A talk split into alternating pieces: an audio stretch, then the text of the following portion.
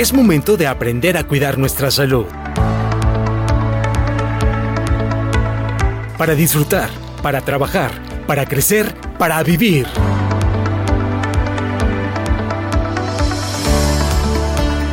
Porque en Veracruz le damos la bienvenida a la salud. Sano y veracruzano.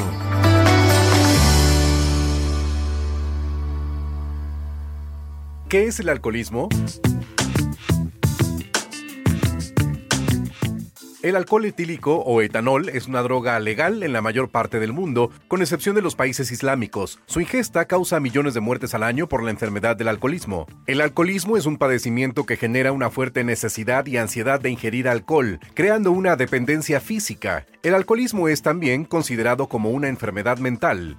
Investigaciones recientes sobre genética y neurociencia han identificado ciertas características genéticas que se cree están relacionadas con la dependencia al alcohol. Actualmente no existe una posible cura para esta enfermedad, sin embargo, muchas personas alcohólicas se mantienen sobrias por periodos de tiempo prolongados de acuerdo a su voluntad y compromiso para vencer esta enfermedad. Pero es innegable que para que una persona adicta al alcohol pueda recibir tratamiento y llegar a una posible recuperación, primero tiene que aceptar su condición de dependencia a las bebidas alcohólicas. Alcohólicos Anónimos es una comunidad internacional de ayuda contra la enfermedad del alcoholismo. Esta comunidad opera en más de 180 países. En México está la segunda estructura de servicio a nivel mundial en Alcohólicos Anónimos y está identificada como la Central Mexicana de Servicios Generales de Alcohólicos Anónimos AC, integrante de los servicios mundiales de AA. Cuenta con más de 14.000 grupos de AA a todo lo largo y ancho de México. ¿Consume alcohol? ¿Ha pensado en dejarlo? ¿Conoce el método de AA y los 12 pasos? ¿Personas cercanas a usted son adictas al alcohol y están afectando a su familia? ¿Es usted una persona que toma alcohol en reuniones sociales? Hoy, en Sano y Veracruzano, nos unimos a la Semana Nacional Compartiendo Esfuerzos, Jornada Nacional de Sensibilización sobre el método de Alcohólicos Anónimos para la recuperación de la enfermedad de alcoholismo. Escuchemos las voces.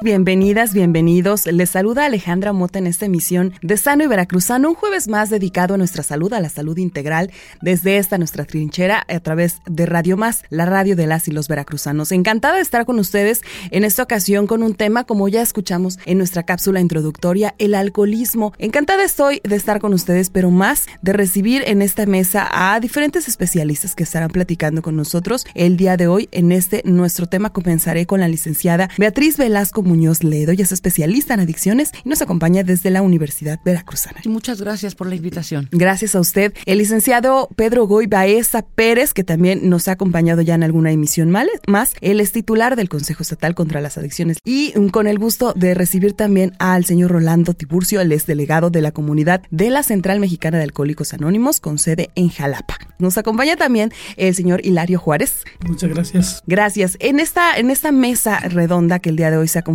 estaremos platicando sobre el tema central que es el alcoholismo, pero como ya escuchábamos en la cápsula, el consumo del alcohol definitivamente es un factor eh, causal en más de 200 enfermedades y trastornos y aunque parece a veces difícil eh, de, de, asumirlo, pero es una droga y está integrado además en nuestra cultura eh, y, y se trata además de una de las drogas más consumidas en nuestro país y que más problemas de toda índole produce. Entonces me gustaría que nuestros especialistas comiencen platicándonos qué es el alcoholismo. Si pudiéramos definirlo, ¿qué es el alcoholismo? Bueno, primero me parece muy importante que hayas dicho que es una droga, porque por lo general cuando escuchamos la palabra droga, la gente piensa en cocaína, marihuana, todas las sustancias ilegales. El alcohol es una droga y una droga psicoactiva, es decir, que afecta a la mente, a la manera de actuar, de sentir, de comportarse. Y nada más hay que recordar la definición de droga que nos da la Organización Mundial de la Salud. Droga es cualquier sustancia que al introducirse al organismo provoca un cambio en su funcionamiento. Definitivamente el alcohol es una droga. La aspirina, los medicamentos, los antibióticos, el café que nos acabamos de tomar contiene un estimulante que se llama cafeína. Bueno, eso es solo para recordarlo. La, eh, el alcoholismo es la adicción que más graves daño, daños causa a la sociedad y en nuestro país, desde luego. El tabaquismo constituye la primera causa de muerte prevenible, pero de daños a la sociedad, pues desde luego el, el alcoholismo es, es una enfermedad, es un, un padecimiento de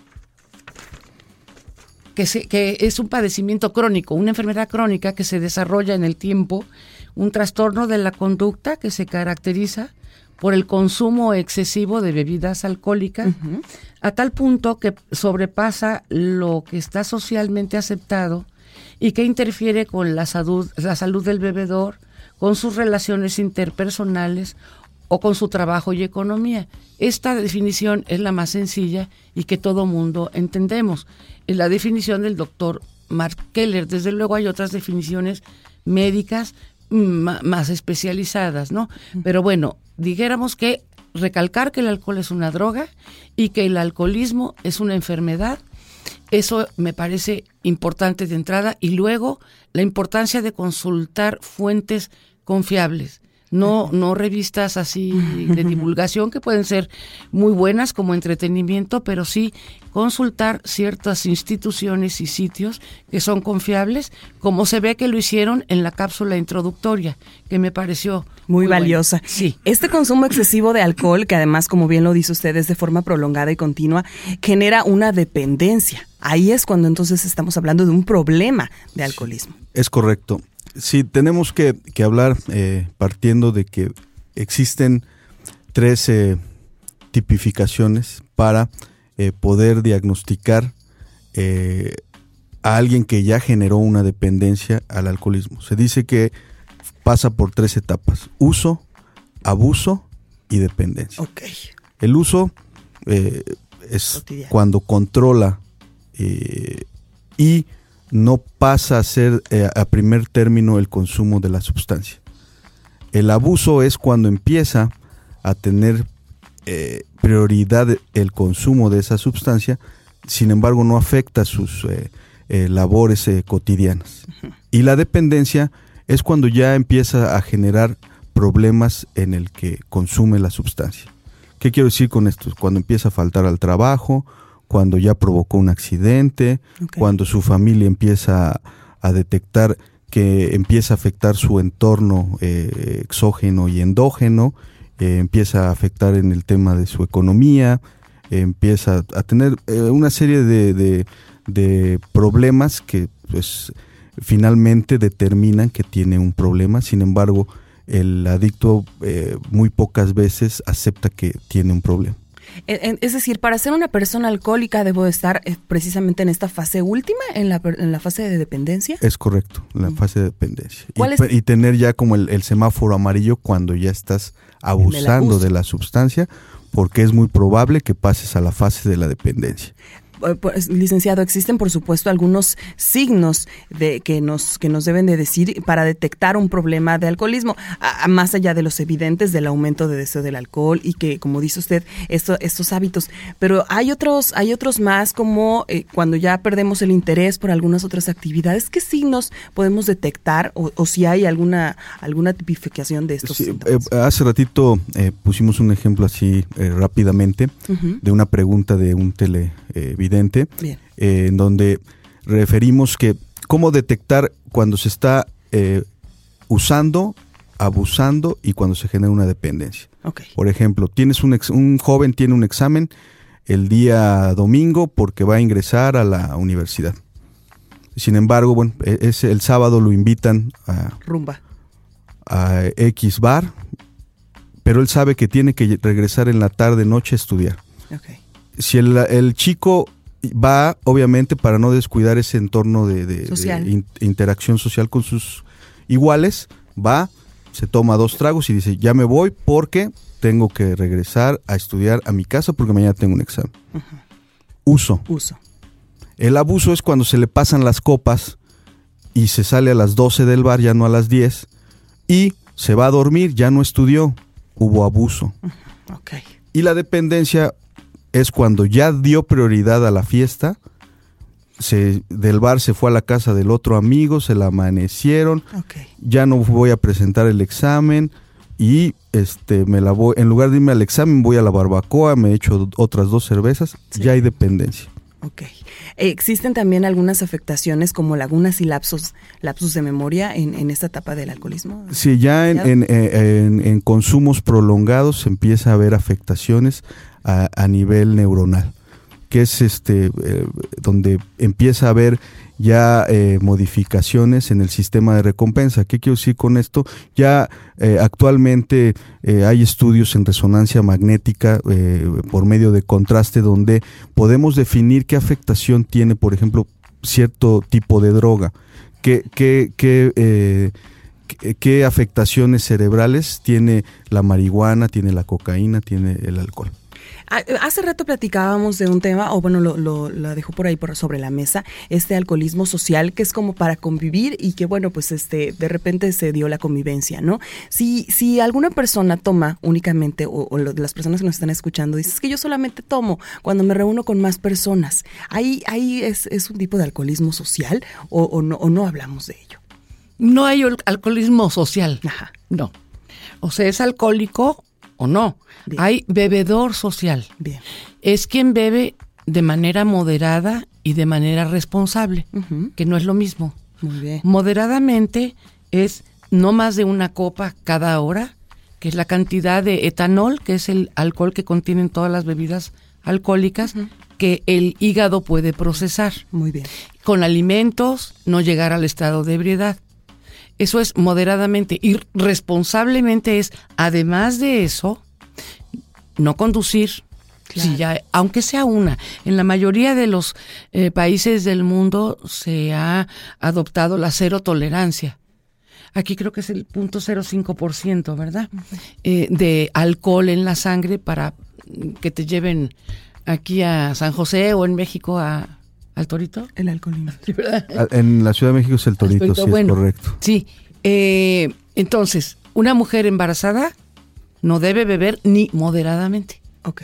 Es decir, una persona que bebe responsablemente, además de beber moderadamente, nunca está ebria. Y además implica que si es menor de edad, no consume. El alcohol en, en los menores de edad es altamente peligroso. El alcohol interfiere con los procesos de maduración del cerebro, sobre todo en ciertas áreas que eh, son responsables de la planeación y de la toma de decisiones. Y el cerebro acaba de madurar como hasta los 24 años. Entonces, por eso es importante alcoholismo y juventud, alcoholismo niñez, alcoholismo y embarazo son muchos temas que vamos a seguir platicando en el siguiente bloque. Vamos a ir a una pausa, la primera de ellas, y volvemos con más aquí en Sano y Veracruzano. Respiramos profundo. Estiramos el cuerpo. Despejamos la mente. Eso es. Ahora vamos a un corte y regresamos.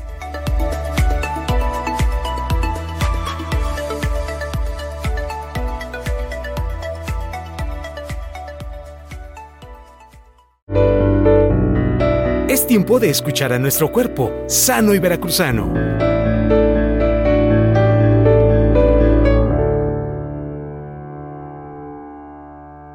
Cifras.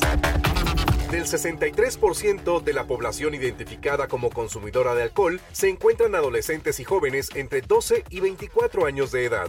Las personas inician el consumo de alcohol por diversas causas, un 24% por curiosidad, pero también se incluye 12% experimentación, 4.1% aceptación, 2.9%, invitación de la familia o depresión 2.4%. El país en Latinoamérica con mayor consumo de alcohol es Chile, mientras que México ocupa el décimo lugar. El alcoholismo produce daños a la salud y hoy es uno de los principales factores de morbilidad, además de ser el agente causante de más de 200 enfermedades, provocando a nivel mundial aproximadamente 303 millones de muertes al año.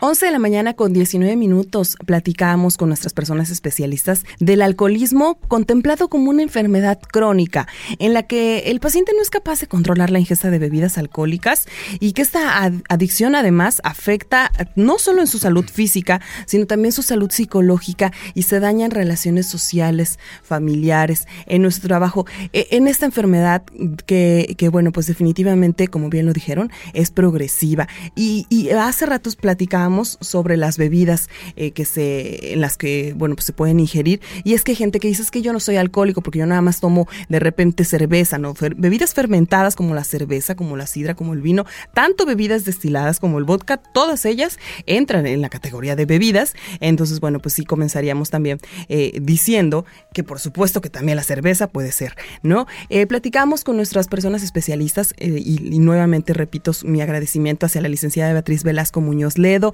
el licenciado Pedro Goy Baeza Pérez, eh, Rolando Tiburcio, que también nos acompaña de, la comunidad de la Central Mexicana de Alcohólicos Anónimos. Eh, me gustaría que platicáramos sobre cuáles son las razones, ya escuchábamos un poco de ello en la cápsula, pero cuáles son las razones por las que se comienza a beber. Bueno, generalmente, y lo dicen también nuestros compañeros de la Central Mexicana, porque tienen una magnífica literatura, es el iceberg de temas más profundos el consumo o el contacto de la sustancia, llámese alcohol, etcétera.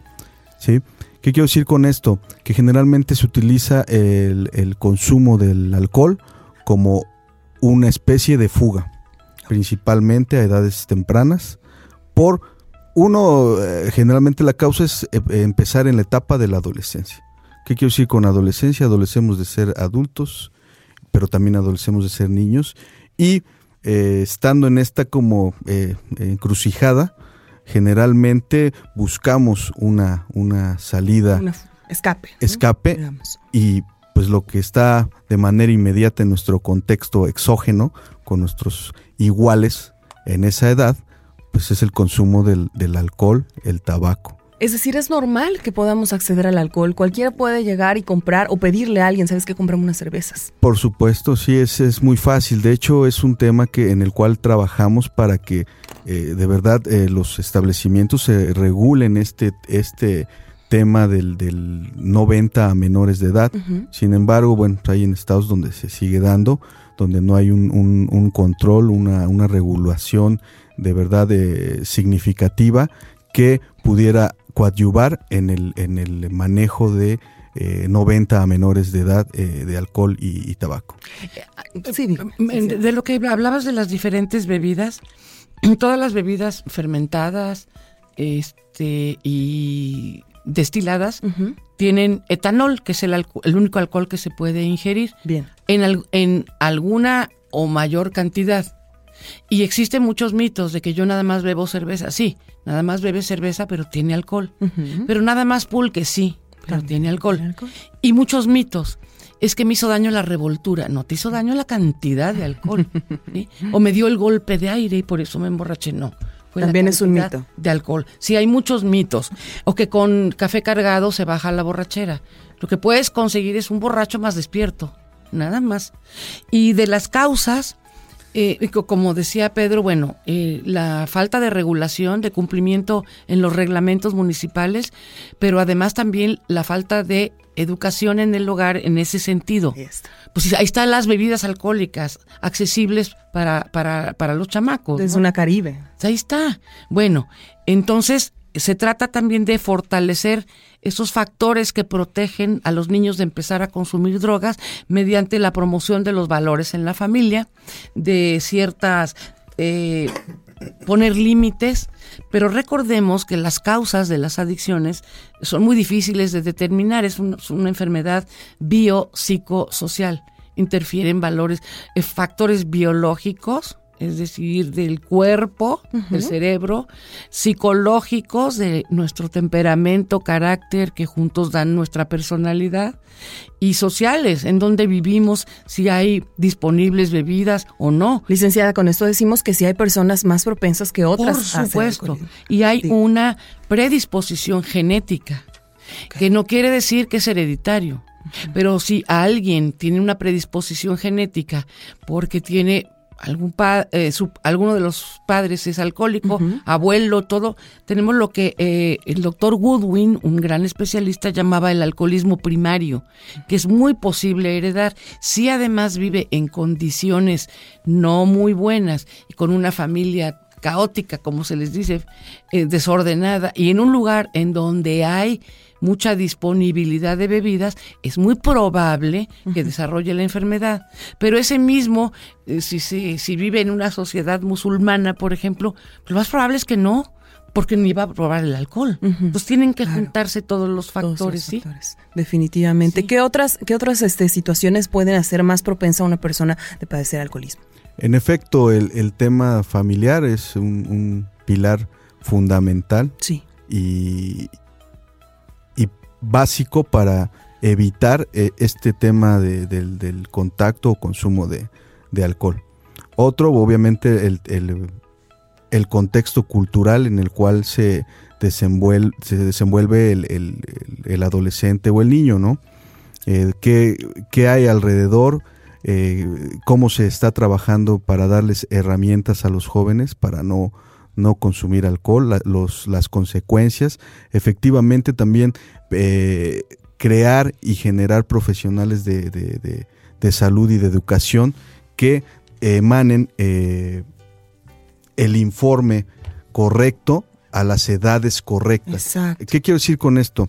Por ejemplo, eh, los centros de atención primaria en adicciones eh, de los cuales este, eh, soy el encargado aquí en el estado de Veracruz, tenemos, de los cuales tenemos 17, eh, en un programa en conjunto con la Central Mexicana de Alcohólicos Anónimos, con la Universidad Veracruzana, estamos llevando a cabo un paquete de seis, de seis guías este, psicoeducativas.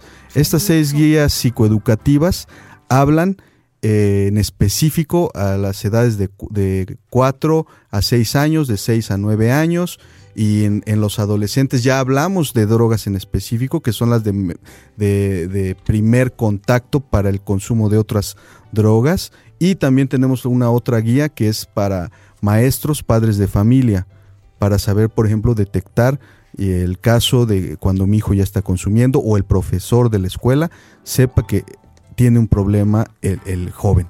Y estas guías creo que son muy significativas pedagógicamente y son las cuales estamos promocionando en, los eh, centros de, atención primaria, que son los CAPA, que son 17, para que se repliquen estas guías a las escuelas. Los maestros jubilados nos están apoyando, ya por ahí tenemos un convenio.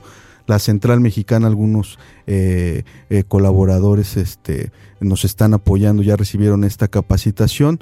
es este significativo decir que, que, como lo decía Beatriz, es una enfermedad eh, crónico-degenerativa y es permanente. ¿Qué quiero decir con esto? Después de que egresamos un paciente ya rehabilitado, la enfermedad es permanente, es como la diabetes o la hipertensión. El diabético, pues su insulina. Y el, eh, hipertenso, bueno, su, su, pastillita para que no se le suba o se le acelere el corazón. Y eh, en el caso del alcoholismo, como lo decía la cápsula introductoria, no hay una cura, no hay un, una vacuna para eh, curar la enfermedad. Bueno, entonces es, importante decir que una vez que damos de alta a un paciente como profesionales, tienen que ir a una, a una junta diario, porque la enfermedad ahí va a estar. O sea, solamente la vamos a controlar. ¿Cómo la controlamos? Bueno, ellos nos ayudan a través de sus grupos, que ya lo dijeron, cómo operan a través de una reunión de hora y media en, los diferentes este, municipios. Señor Rolando, me, gracias por acompañarnos, por, por venir y compartirnos un poco de la experiencia. El señor Rolando Tiburcio es delegado de la comunidad de la Central Mexicana de Alcohólicos Anónimos con sede aquí en Jalapa. Y, y por supuesto que me gustaría que nos platicara cómo ha sido su experiencia desde este punto en el que tomamos el valor de decir quiero atenderme y, y, y nos acercamos a esta comunidad. Díganos, eh, señor.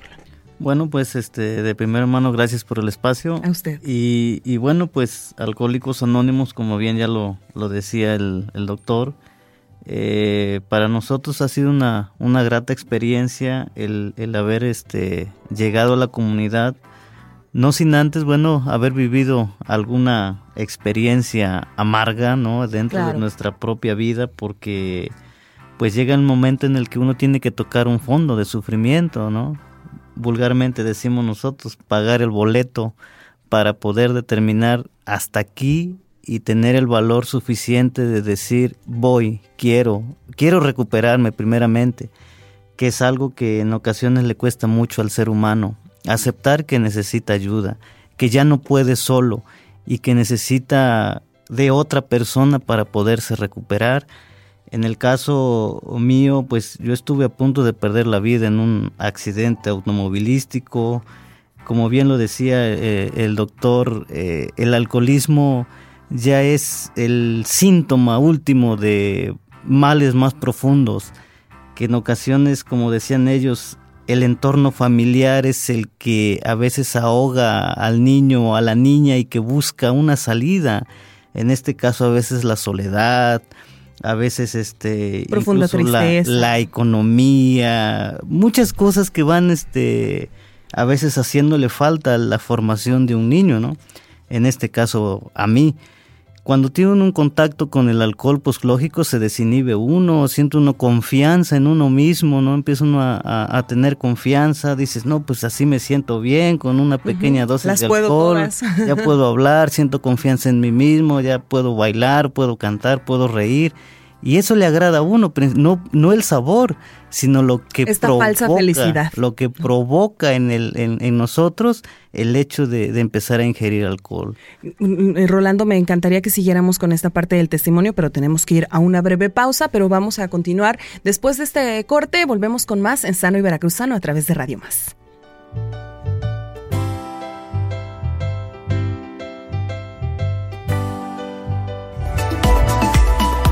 Respiramos profundo. Estiramos el cuerpo. Despejamos la mente. Eso es. Ahora vamos a un corte y regresamos.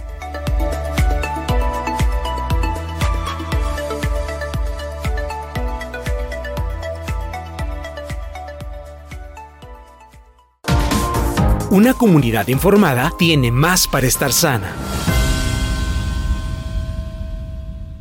Tratamiento alternativo. La recuperación neuronal es el tratamiento de desintoxicación del alcoholismo. De acuerdo a especialistas, es necesario recuperar en las y los pacientes las zonas del cerebro que han sido dañadas por la adicción, es decir, es necesario que se genere un nuevo proceso de neuroadaptación, pero no patológico. Así entonces, los métodos tradicionales de desintoxicación sirven para realizar una desintoxicación del alcoholismo y limpiar el organismo, controlando los síntomas de la abstinencia, pero no restauran esas zonas cerebrales donde el alcohol ha causado cambios neuroquímicos, con el riesgo adicional de que este tipo de desintoxicaciones puedan enmascarar otros síntomas de daño cerebral.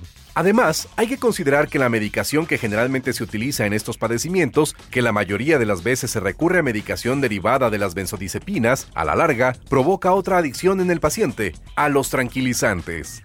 Esta recuperación neuronal se hace hoy en día por medio de un avanzado tratamiento de desintoxicación del alcohol del tipo farmacológico, llevado a cabo por profesionales de la medicina, la psicología y la enfermería y con un control y monitorización continua del paciente en un entorno hospitalario adecuado. Las ventajas de este tratamiento alternativo es proporciona un abandono más seguro de la adicción bajo estricto control médico y psicológico. Permite vivir en el paciente un proceso de abstinencia sin sintomatología dolorosa, es decir, sin sufrimiento al mismo tiempo que permite recuperar en el paciente sus procesos cognitivos y afectivos que habían sido alterados. Permite, por tanto, que el adicto al alcohol tenga una buena disposición a la psicoterapia, por no haber pasado por un tratamiento de desintoxicación con el malestar de la abstinencia, para que en definitiva el paciente pueda tomar el control de su vida libre de alcohol. Gracias por continuar con nosotros en Sano y Veracruzano. Yo soy Alejandra Mota, estamos a través de Radio Más, la radio de las y los veracruzanos, con eh, importantes especialistas que nos acompañan el día de hoy. La licenciada Beatriz Velasco Muñoz Ledo, especialista en adicciones de la Universidad Veracruzana, licenciado Pedro Guy Baeza Pérez, titular del Consejo Estatal contra las Adicciones, y nuestros amigos Rolando Tiburcio, delegado de la comunidad de la Central Mexicana de Alcohólicos Anónimos con sede en Jalapa, y por supuesto el señor Hilario Juárez. Gracias, gracias a nuestros especialistas. Y si me permite, comenzamos con esta pregunta. Eloína Sánchez de aquí de Jalapa nos dice, ¿un miembro de Alcohólicos Anónimos puede tomar una cerveza en alguna fiesta? Es que tengo un tío que es alcohólico, dice que va a Alcohólicos Anónimos, pero en las fiestas toma cerveza, no se emborracha, pero sí toma. ¿Qué podemos responderle a esta pregunta? Señor Hilario. Bueno, este, nosotros como comunidad de la Central Mexicana de Alcohólicos Anónimos tenemos ciertos requisitos. Para ser miembro de Alcohólicos Anónimos, pues hay que tener el deseo de dejar de beber. ese es el, el único, requisito. el único requisito. No, no le pedimos ahí ninguna identificación, pero sobre todo la aceptación. A partir de ese momento que él se acepta ser miembro de Alcohólicos Anónimos, pues este, bienvenido, ¿no? Pero la persona que, que llega y toma mm, todavía no se acepta como tal, ¿no? Porque es una, nosotros sabemos que es una enfermedad crónica, progresiva y mortal por sus consecuencias. Entonces, si está jugando de que voy y me tomo una copa, pues está en la este, etapa de uso. Sí, nada más. así es. Bueno, yo yo diría lo siguiente: esta persona, si puede beber y no pierde el control, no es alcohólica, está usando Solo y a lo mejor a veces abusando, pero la adicción, en este caso al alcohol, se caracteriza por la pérdida absoluta de control. Es una tras otra, tras otra. Y luego de no es una enfermedad que se pueda curar, se controla, se rehabilita uno, un alcohólico, siempre se dice un adicto en recuperación, un alcohólico en recuperación, no debe, no puede volver a, a beber o a consumir. Eh, hay una rehabilitación, recuperación con cierta sanación, que significa algo más espiritual. No es curación, pero es como la aceptación de que tengo una enfermedad, que debo hacer ciertas cosas, lo que me permite entrar a la sobriedad, que no es lo mismo que la abstinencia. Muy bien. Yo puedo ser un alcohólico eh, con 20 años sin beber, pero no he alcanzado la sobriedad, solo la abstinencia. Entonces, estoy como se dice eh, generalmente en la borrachera seca. Es, hay muchos casos que yo he visto que la esposa de un alcohólico que, que no ha resuelto otros problemas que le, que le impiden llegar a la sobriedad, dice, hay mejor que, que se vaya a tomar, mejor que chupe porque ya no lo aguanto. Sí, dígame, licenciado. Yo, yo en esa pregunta que ahorita con- compartieron, eh, diría que es como el autoengaño. Ok. Uno, si ya llegó y, y dice ahí la pregunta que va a, un- a juntas un de grupo, alcohólicos, sí. eh, se supone que va por algo. Eh, va seguramente porque ya generó algún tipo de problema o ya que él es consciente de que tiene un- una afectación. Ok. Entonces fue a su junta. Sin embargo, muchos, y aquí no me van a dejar mentir, porque yo también he tenido pacientes en, en ese sentido, donde van a, vienen a dos o tres terapias y se creen que ya sanaron y que pueden te- tener el control. Y ahorita pues está, me imagino que este señor o este tío está en, el, en la etapa de que cree que lo controla. Sin embargo, como lo decía. Betty, seguramente va a llegar un momento en que la fiesta pues, se va a poner tan buena que Va a perder el va control. a perder el control y otra vez este como el juego de las serpientes y las escaleras, ¿no? Eh, vas avanzando Y pues. y la serpiente te va a volver a bajar al uno. Muy Entonces, eh, así tan simple. Y otra, eh, si me lo permites, hablarles, eh, promocionando este tema de las guías, hablarles a los jóvenes a nivel psicopedagógico eh, efectivo. ¿Qué quiero decir con esto? Ahorita lo que decían en la cápsula, por ejemplo, si tú le dices a un joven, es la modificación en tu cerebro es como el fisicoculturista. El fisicoculturista generalmente consume ciertas sustancias y se pone bien fuertote, ¿no? Se le salen los músculos. Lo mismo pasa en el cerebro cuando consumes cualquier tipo de sustancia. El, cerebro se modifica. Ya no regresa a su forma eh, el fisicoculturista. Si deja de hacer ejercicio igual se desinfla un poquito, pero ya se le queda el tejido y la masa muscular en ese en, en el- ese volumen. En ese volumen, exactamente. Lo mismo pasa en el cerebro. Y creo que le queda un poco más entendido al joven qué está pasando en el cerebro. Muy bien. Dice eh, Miranda Domínguez, tengo unos libros de Alcohólicos Anónimos, ¿puedo dárselos a mi tía o ella necesita ir a las reuniones? Eh, no nos dicen qué nivel de alcoholismo está la tía, pero es valioso este primer acercamiento, ¿no? Sí, sí podría ser importante. Eh, sí, yo, yo creo que todo lo que se refiere a material de Alcohólicos Anónimos, pues este, nosotros tenemos muchísima literatura de, para compartir esto, este problema social. Muy bien. Eh, yo creo que se puede documentar este, con lo que tiene en el libro. Posteriormente, este, si tiene asistir a un grupo, este, nosotros, nuestros grupos de autoayuda sesionan hora y media por, por día, pues en la noche el lugar más cercano y, se, y si puede, puede llegar al grupo y pedir una información nosotros estamos puestos a compartir nuestras experiencias. Le explicamos ahí de, entrada este, qué es Alcohólicos Anónimos, cómo funcionamos. Bien. Eh, que, quién es un alcohólico, también para que tome nota de, qué se trata, eh, cuál es el método de recuperación y qué es lo que no hacemos como comunidad, porque hay, también tenemos este, cosas que, no hacemos, porque luego afuera hay otros esfuerzos que utilizan nuestro nombre indebidamente y este, eh, realizan pues este actividades supuestamente con sí nosotros tenemos principios este eh, tres principios fundamentales que son este, la recuperación lo que es la unidad y, lo que es el servicio. Son 36 principios que compartimos y eso nos da las herramientas para poder trascender nuestra enfermedad y más adelante este con la aceptación con la disciplina podemos este lograr hacer unos hombres o, seres humanos útiles a la sociedad porque nosotros recuperamos la confianza y todo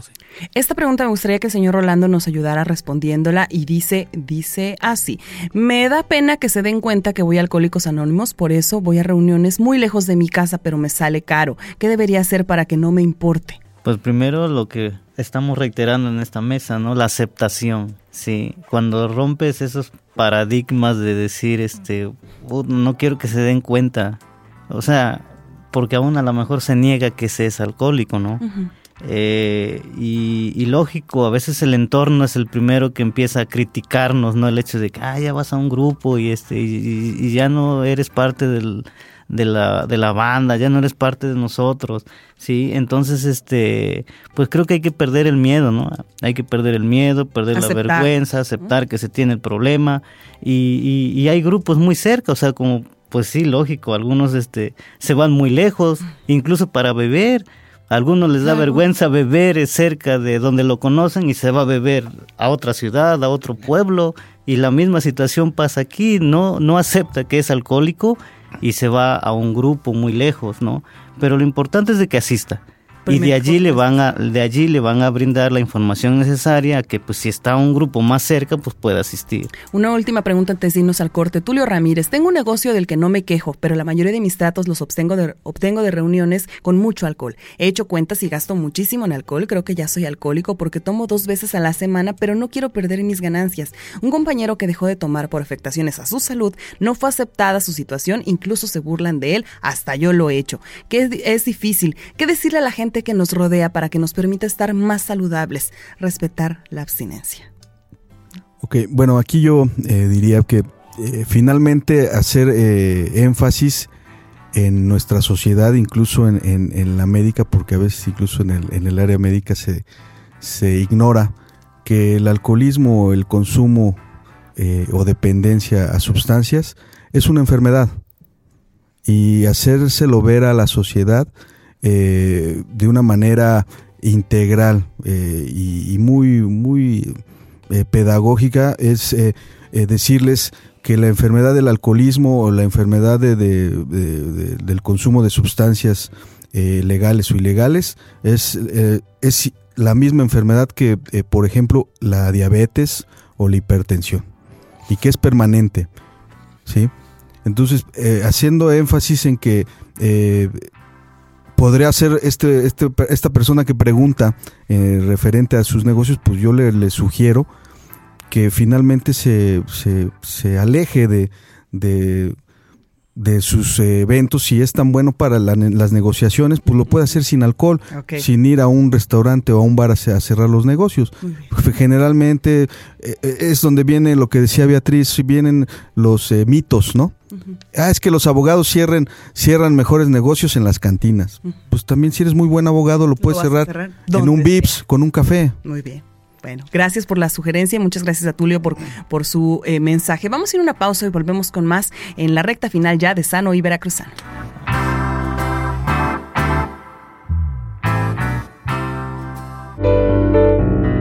Es tiempo de escuchar a nuestro cuerpo, sano y veracruzano.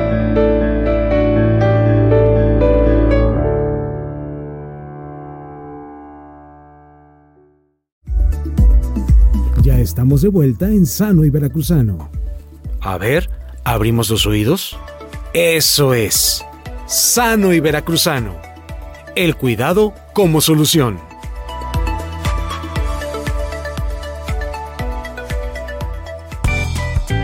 El alcoholismo en México.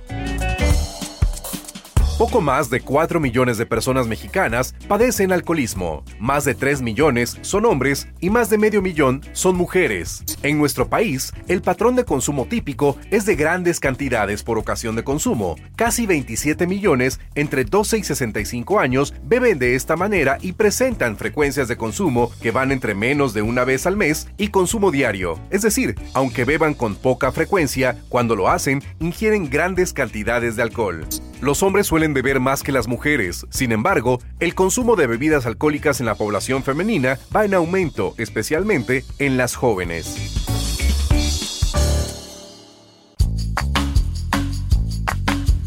Y Veracruzano precisamente para cerrar este tema como debe de ser y me gustaría que entre las conclusiones comenzáramos con el licenciado Pedro Goibaeza, titular del Consejo de Estatal contra las Adicciones. El licenciado, su cierre, por favor. Pues eh, decirles que vamos a estar eh, eh, compartiendo esfuerzos, como dice su, su convocatoria del Central Mexicana de Alcohólicos Anónimos, porque creo que son columna vertebral, ya lo decía yo hace un momento, en razón a que es un tratamiento permanente porque eh, Alcohólicos Anónimos de alguna forma son, después de egresar de un tratamiento, sea ambulatorio o de internamiento, son base fundamental para que el, alcohólico o el, el, que consume algún tipo de sustancia tenga un tratamiento permanente fuera ya de un tratamiento profesional. Muy bien. Consejera Beatriz Velasco, especialista en adicciones, nos tenía una frase importante para compartir. primero, antes que nada, dar eh, ampliamente agradecimiento a nombre del Instituto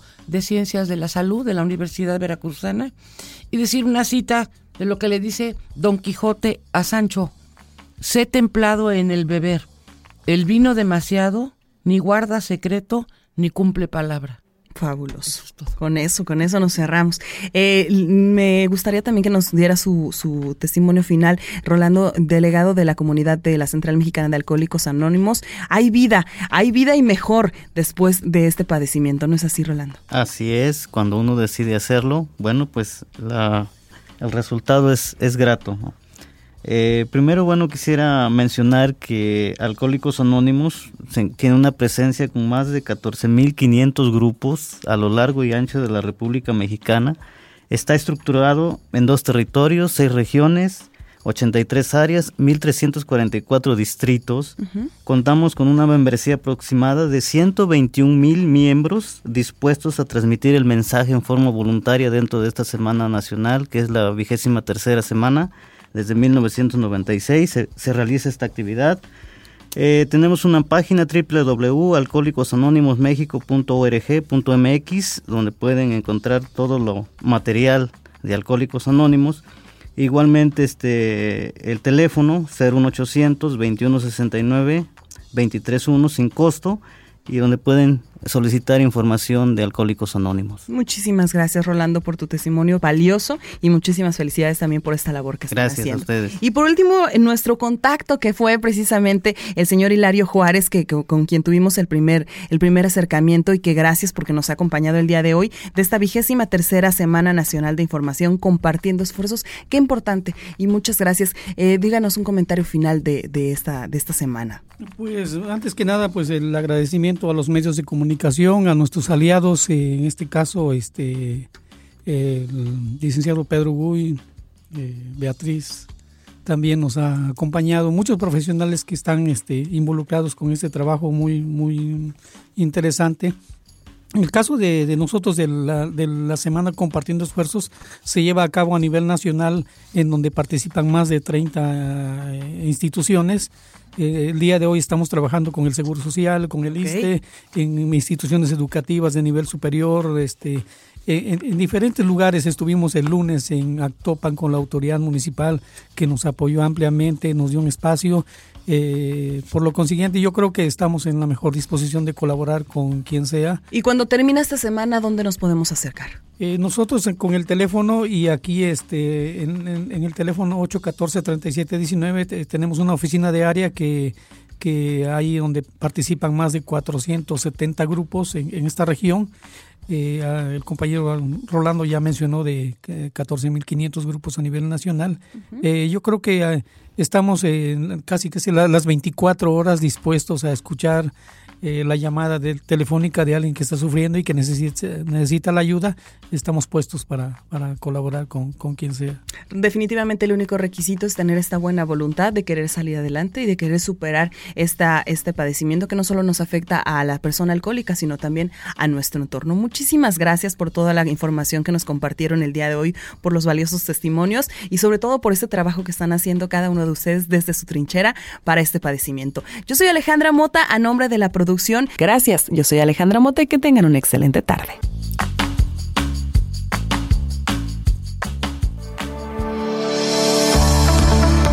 Terminó la consulta.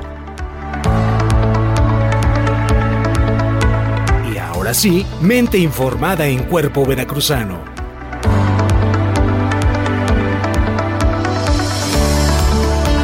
Les esperamos el próximo miércoles a las 16 horas en Sano y Veracruzano.